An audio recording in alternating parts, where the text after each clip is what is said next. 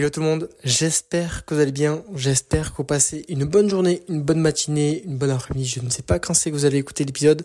En tout cas, moi je suis extrêmement heureux aujourd'hui de vous retrouver pour un nouvel épisode de podcast. Je vais directement entrer dans le vif du sujet.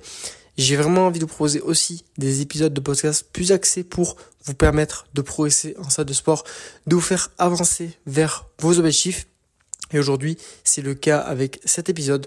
J'avais dans tête, en fait, de vous fournir un petit épisode sur choisir ces exercices de musculation parce que c'est hyper compliqué un petit peu aujourd'hui de choisir ces exercices dans le sens où on a une tonne d'informations sur les réseaux, que ce soit euh, avec vos youtubeurs préférés, que ce soit avec les réels, que ce soit avec les TikTok, les personnes qui vous parlent de leur expérience avec tel exercice, hyper compliqué. Même pareil, quand on débute et qu'on s'inscrit en salle de sport, ben, il y a un milliard de machines et de faire la différence entre, ok, est-ce qu'un squat c'est mieux que la presse à cuisse? Est-ce que le développé couché aux haltères c'est mieux que une machine? Enfin, de savoir concrètement l'exercice qui est fait pour toi, c'est vraiment pas évident.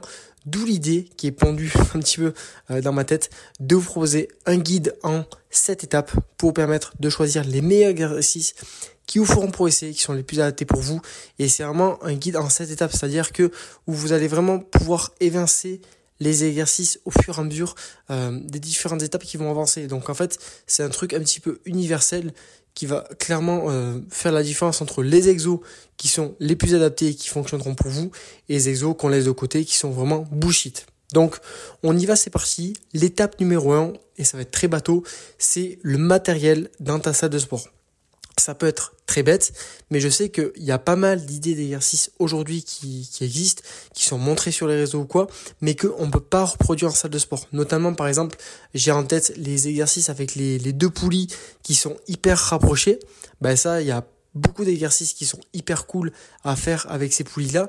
Malheureusement, il y a beaucoup de personnes qui ne disposent pas de ces poulies-là et qui essayent des fois de faire ces exercices sur des poulies qui sont un petit peu plus élargies, sauf que c'est pas possible. Donc, vraiment bien faire attention à voir le matériel qu'on a dans la salle de sport qui va vraiment permettre en fait de choisir l'exercice et ça va pas juste par rapport euh, au matériel en soi, ça peut aussi prendre la forme de OK, par exemple, je sais que j'ai des haltères qui vont de 2 kg à 50 kg.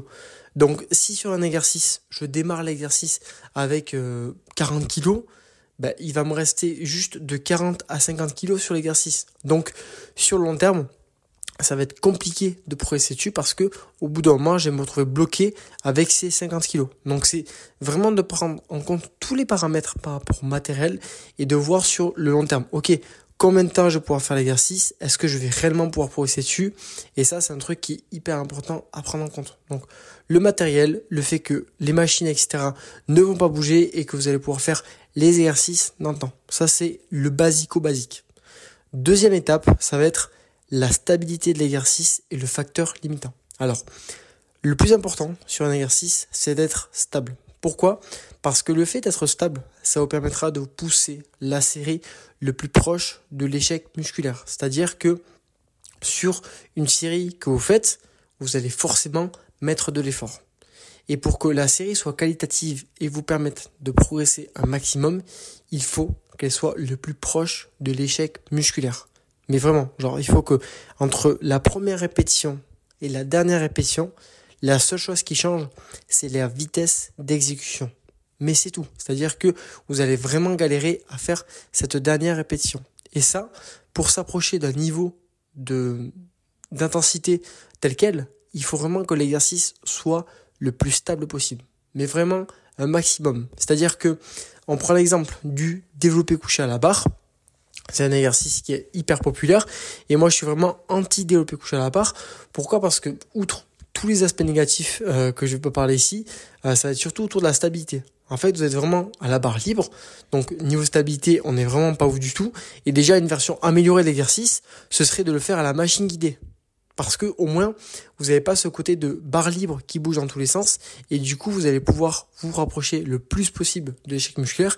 Et donc, ça fait un exercice qui est beaucoup plus efficace et efficient qu'un développé couché classique à la barre libre, où vous allez peut-être avoir euh, la proximité à l'échec, mais qui ne sera pas provoqué par le travail musculaire, mais plus par le fait que vous allez galérer à stabiliser vos épaules, vous allez avoir un moment euh, d'inattention et du coup une perte d'équilibre. Mais vraiment, c'est hyper important. Et je vous ai parlé de facteurs limitants parce que le but c'est de se rapprocher le plus proche de l'échec musculaire sur l'exercice et que le facteur limitant de l'exercice, donc le truc qui va faire que vous allez arrêter votre série, ça va être le muscle que vous bossez. C'est-à-dire que si sur un exercice de dos, admettons, euh, vous faites votre tirage et que le facteur limitant de la série c'est pas votre dos mais que ça va être votre biceps, ben c'est pas un bon exercice non plus. Donc, euh, généralement, la stabilité de l'exercice, ça va aussi en fonction du facteur limitant, dans le sens où, par exemple, sur un développé couché à la barre, je reprends mon exemple, ben, c'est très facile d'arriver à l'échec parce que potentiellement l'épaule, elle est hyper fatiguée et du coup, vous avez du mal à stabiliser et donc vous reposez là-bas alors que vos pectoraux peuvent encore encaisser des répétitions. Donc là où c'est hyper important de comprendre que la stabilité, c'est un facteur qui est primordial. Et du coup, ça va directement être lié du coup au, facteur limitant qui le but est de pousser un maximum l'intensité sur le muscle que l'on souhaite travailler. Donc ça c'est l'étape 2 parce qu'elle est hyper importante. Pour moi, ça va vraiment euh, dire un petit peu euh, la suite par rapport au choix de l'exercice. Mais si sur un exercice déjà vous êtes instable, ça va pas être possible de progresser. Au bout d'un moment, je vois beaucoup de personnes par exemple faire euh, le tirage pour le dos en unilatéral à la poulie sans banc. Et en fait, le problème, c'est que avec un banc, on a beaucoup plus de stabilité, et surtout que du coup, en termes de progression, ben, au bout d'un moment, si on commence à mettre trop lourd, si on n'a pas de banc, on va vite se faire euh, embarquer par la poulie. D'où la nécessité d'avoir vraiment un banc qui permet d'avoir de la stabilité. Troisième étape, et je pense que personne s'y attend à ça, c'est le kiff. Le kiff de faire un exercice, c'est hyper important parce que c'est toujours relié à cette notion d'adhérence et de long terme. Si vous faites un exercice qui est hyper optimal, qui est vraiment le meilleur exercice du monde, le plus optimal au monde, mais que vous aimez pas du tout le faire, vous allez conditionner votre série par rapport au fait que vous n'aimez pas l'exercice et le côté mental et mindset par rapport à l'exercice va potentiellement sur le long terme prendre le dessus. Ce qui fait qu'en fait, euh, en termes de proximité à l'échec, de surcharge progressive, le fait de progresser petit à petit sur les séances, bah, vous aurez pas trop d'entrain à le faire, pas trop d'envie. Et donc, ce qui fait qu'avec un exercice qui serait peut-être moins intéressant en termes de, de morphologie, de stabilité ou quoi, bah, au moins, vous allez vraiment kiffer l'exercice et donc vous allez tout donner dessus. Donc, c'est un facteur qui est quand même hyper important à prendre en compte. Et je trouve qu'il faut vraiment avoir un équilibre entre, ok, je kiffe l'exercice et en même temps c'est optimal. Dans le sens où, euh, des fois, il faut vraiment trouver un bon compromis. Par exemple, euh, je, vais, vraiment parler des fentes bulgares parce que c'est un exercice qui est horrible et qui est atroce, mais qui est redoutablement efficace. Et moi, en fait, cet exercice-là, je le déteste. Genre, en termes de sensation, c'est horrible. Par contre, je l'aime parce qu'il est vraiment hyper efficace. Donc, c'est de trouver, en fait, le kiff que vous avez à faire sur l'exercice. Quand il y a un exercice, en fait, que vous aimez pas, essayez peut-être sur euh, cet exercice-là de trouver un axe où, en fait, vous allez aimer l'exercice. Parce que des fois, bah, c'est un petit peu con, entre guillemets, de choisir un exercice qui est moins optimal parce qu'on ne le kiffe pas alors qu'on pourrait le kiffer pour d'autres raisons. Par exemple, moi, les fentes bulgares, je sais que je le kiffe pas du tout en termes de mouvement ou quoi, mais je vais kiffer parce qu'il est redoutablement efficace et surtout il me challenge. Mentalement, euh, les fentes bulgares, c'est, c'est costaud. Donc, ce qui fait qu'en fait, j'ai vraiment un équilibre entre les exos optimales et les exos qui sont un petit peu moins optimales mais que je kiffe. Et c'est vraiment de trouver le juste milieu entre ce paramètre-là pour permettre en fait de choisir des exercices optimaux et en même temps qu'on kiffe. Ça, c'est un truc basique mais hyper important.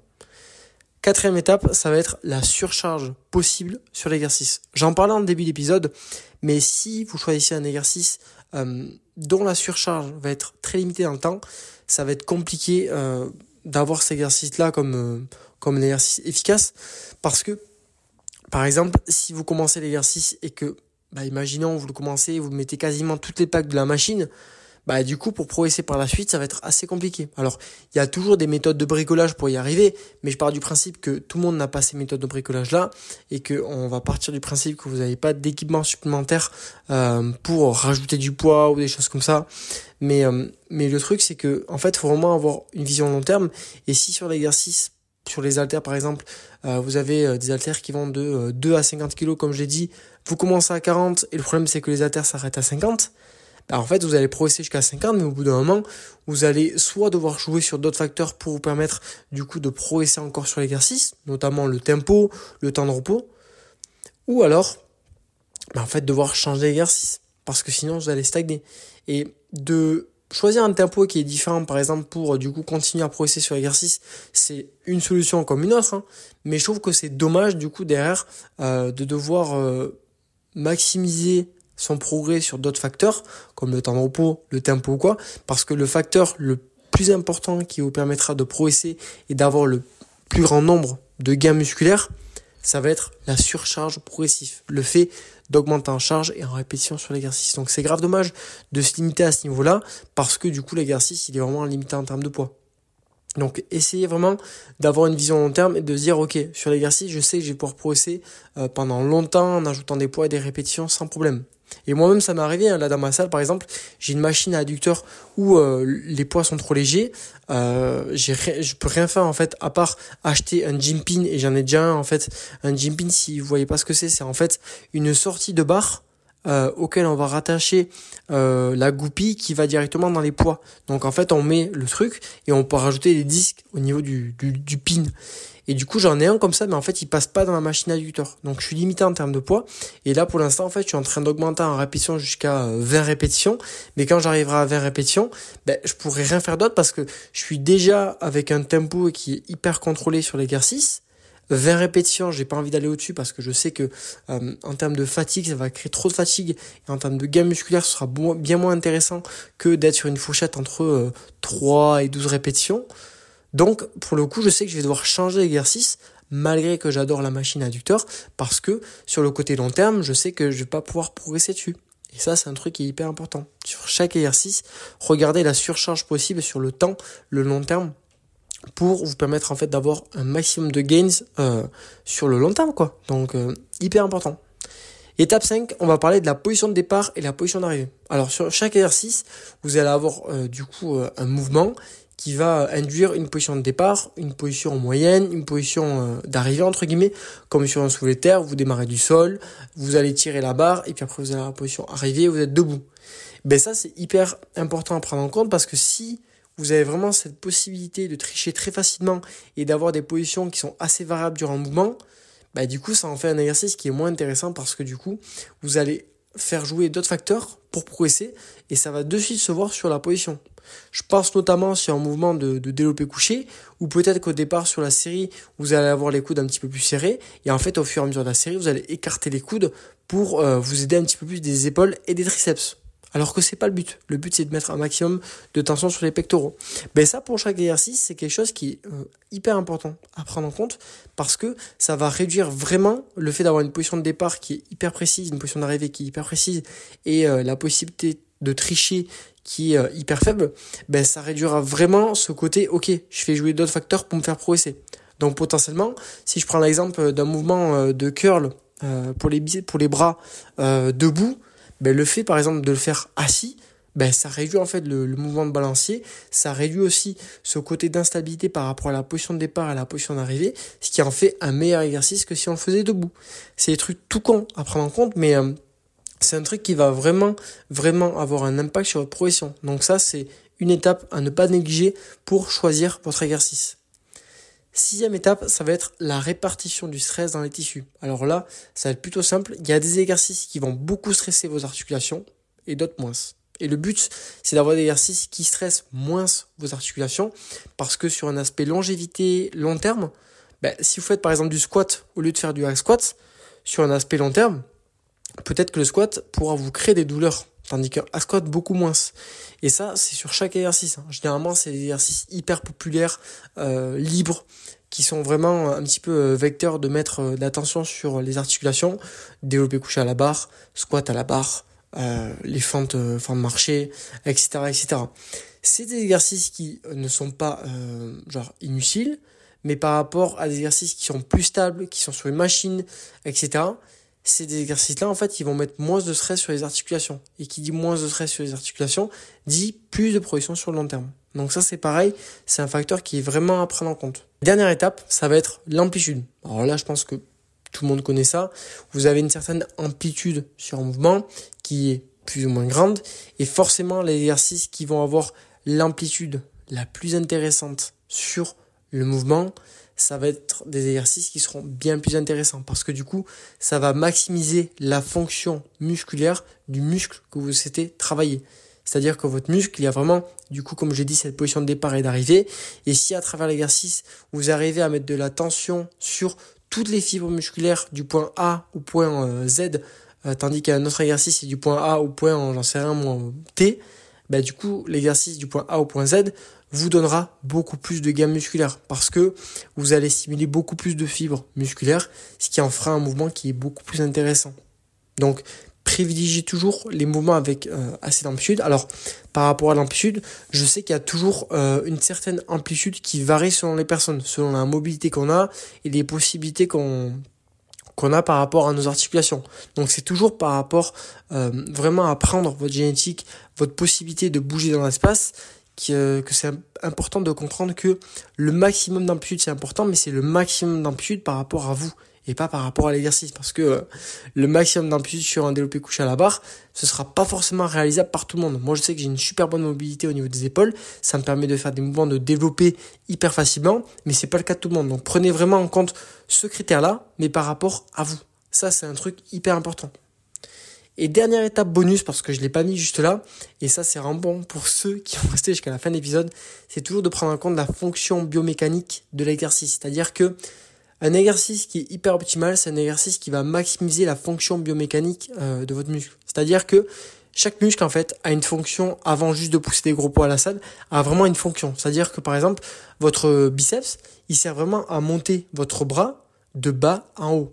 Donc forcément qu'on fait des curls parce que du coup ça maximise l'intervention du biceps puisqu'il est fait pour ça de base. Comme pour euh, les, tout ce qui est trapèze, les trapèzes permettent vraiment de resserrer vos omoplates. C'est vraiment la fonction première. Donc le but en fait c'est de trouver des exercices qui matchent au maximum cette fonction-là. Donc si vous avez un exercice qui euh, ne matche pas cette fonction-là et qui est un petit peu euh, entre guillemets avec une trajectoire qui euh, va pas directement stimuler cette fonction-là et qui dérive par rapport à ça, ben ce sera moins intéressant que d'avoir un exercice qui va directement matcher la fonction biomécanique de votre muscle. Donc hyper important. Je pense que j'ai fait un guide qui était assez complet, assez rapide. Je voulais pas euh, faire un truc qui est à rallonge parce que je sais que c'est pas forcément évident pour tout le monde. Et puis je me dis que si vous avez des questions par rapport à ça, n'hésitez pas à m'en parler directement via mon Instagram parce que moi c'est un plaisir d'échanger avec vous. Mais là vous avez vraiment le guide complet pour ok ben peut-être que le développé couché à la barre c'est pas le meilleur exercice pour moi peut-être que le développé couché aux haltères, c'est pas le meilleur exercice pour moi non plus. Et ça, c'est un truc qui est hyper important. Et euh, retenez bien une chose, c'est que si je vous incite autant à choisir vos exercices de musculation, c'est qu'aujourd'hui, on vit euh, dans un truc de désinformation par rapport à beaucoup de gens qui euh, qui vous donnent des, des choses qui sont vraiment inutiles, qui sont bateaux et dans lesquels vous perdez votre temps et votre énergie. Et surtout, ce qui vous fera réellement progresser, c'est de garder les mêmes exercices et de progresser en charge et en répétition sur chaque exercice sur le long terme. Donc c'est pour ça que c'est hyper important de faire ce tri-là, parce qu'il faut vraiment garder en tête que ce qui vous fait progresser, c'est de garder les mêmes exercices sur le long terme et pas de changer de séance en séance et de programme en programme, parce que ça, c'est une perte de temps. C'est vraiment une perte de temps. Le but de l'adaptation musculaire, c'est justement de stresser encore plus le muscle sur le mouvement que vous effectuez de semaine en semaine et sur le même mouvement. C'est la meilleure manière, en fait, de envoyer un signal à votre corps et à votre muscle de dire, OK, mon coco, il faut vraiment que tu prennes du muscle pour la prochaine fois pour qu'on puisse survivre à l'effort qu'on va fournir. C'est vraiment comme ça que ça se passe. Donc, gardez toujours vos mêmes exercices et surtout, n'hésitez pas à faire euh, cet ensemble d'étapes dans l'ordre que je l'ai fait pour vraiment vous permettre de choisir l'exercice qui vous correspond. C'est un truc hyper important. En tout cas, j'espère que cet épisode vous aura plu, vous aura aidé. Je vous encourage vivement à me noter 5 étoiles si vous avez le temps. Ça prend littéralement 30 secondes, donc vous n'avez pas du tout d'excuses. Et moi, c'est un truc qui me soutient de ouf euh, pour vraiment promouvoir ce podcast que je vais vraiment essayer de développer en 2024 et ça me fait extrêmement plaisir à chaque fois de, de voir euh, vos petits retours, euh, de voir que vous écoutez mes épisodes, c'est un truc qui me touche beaucoup. Donc je vous en remercie du fond du cœur. Et sur ce, je vous dis à très vite pour un nouveau épisode. Et je vous dis ciao